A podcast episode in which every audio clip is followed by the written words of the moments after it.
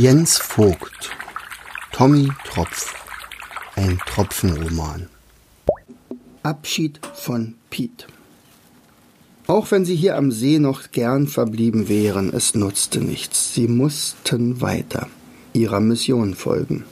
Piet, du sagtest bei unserer ersten Begegnung, dass du eine Möglichkeit kennst, schneller als mit dem Nordwind zur Wüste zu gelangen. Nun ist es wohl an der Zeit, uns auch dieses Geheimnis zu verraten. Natürlich hätte Pete die vier noch gerne eine Weile bei sich behalten, doch er sah ein, dass das Suchen nach Tröpfchens Mama vor allem stand.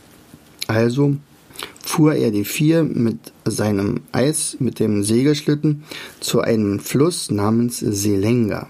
Hier lebt ein etwas kräftiger Wind, der manchmal auch Orkanstärke annehmen kann. Aber für solch erfahrene Kristalle und Staubkörner wie ihr es seid, dürfte das wohl kein Problem sein, oder? Um ver zu verhindern, dass Körnchen sich gleich wieder schlecht fühlte, schlug Staubi vor, dass sein Bruder die erste Schicht übernehmen solle. Unbedingt, bestätigte Tröpfchen, und Tommy meinte, er könne sich keinen besseren Kapitän vorstellen. Mit dem Wind wurde man sich schnell einig. Es stellte sich heraus, dass er gerade heute eine Expresslieferung in die Wüste hätte und in wenigen Minuten losdüsen würde. Für eine Ab Verabschiedung von Pete war also nur noch kurze Zeit. Tröpfchen zeigte bei der Verabschiedung Pete noch die Erfindung dessen Vaters, Professor Tröpfchen. Dein Vater hatte es eigentlich für dich geschmiedet. Es ist ein Enteisungsschwert. Er übergab es mir für unsere Reise. Ich gab ihm den Namen Schmelz. Dein Vater hat es aber vielleicht für dich gefertigt, falls er dich wieder trifft. Sicher solltest du es bekommen.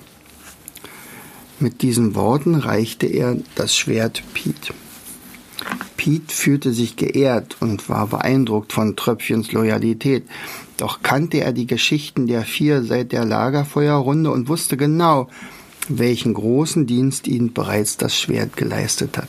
Nein, Tröpfchen, dieses Schwert dient seinem Helden, und dieser Held bist du allein.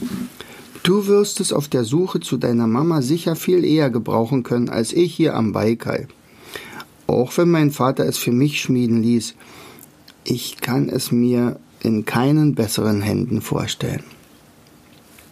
Hast du es bis hierher als Leihgabe betrachtet, nun gehört es für dich, dich äh, gehört es dir für immer. Damit gab er Tröpfchen das Paket zurück und schüttelte ihm lange die Hand. Freunde auf ewig? Freunde auf ewig. In Tröpfchens Herzen tanzte es und es schlug Purzelbäume. Er durfte das Schwert für immer behalten und einen Freund hatte er noch dazu gewonnen. Einiges, eines wollte ich euch noch sagen. Ihr seid doch auf dem Weg zu den höchsten Bergen.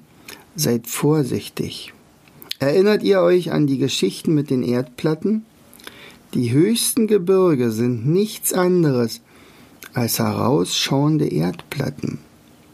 Sie bewegen sich ständig, wenn auch nur unendlich langsam, viel langsamer, als sich Wassertropfen es vorstellen können.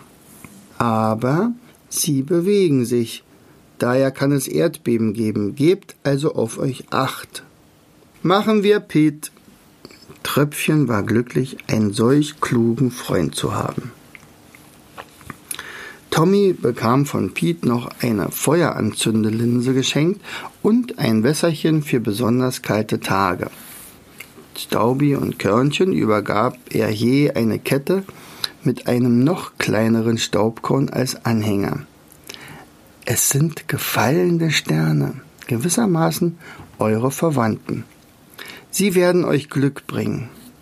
Dann sprangen die vier in den Express-Orkanwind der Selenga und begannen einen wirklich, wirklich, wirklich wilden, verwegenen Flug, der sie unter der Führung von Staubi und Körnchen diesmal tatsächlich bis zur Wüste brachte.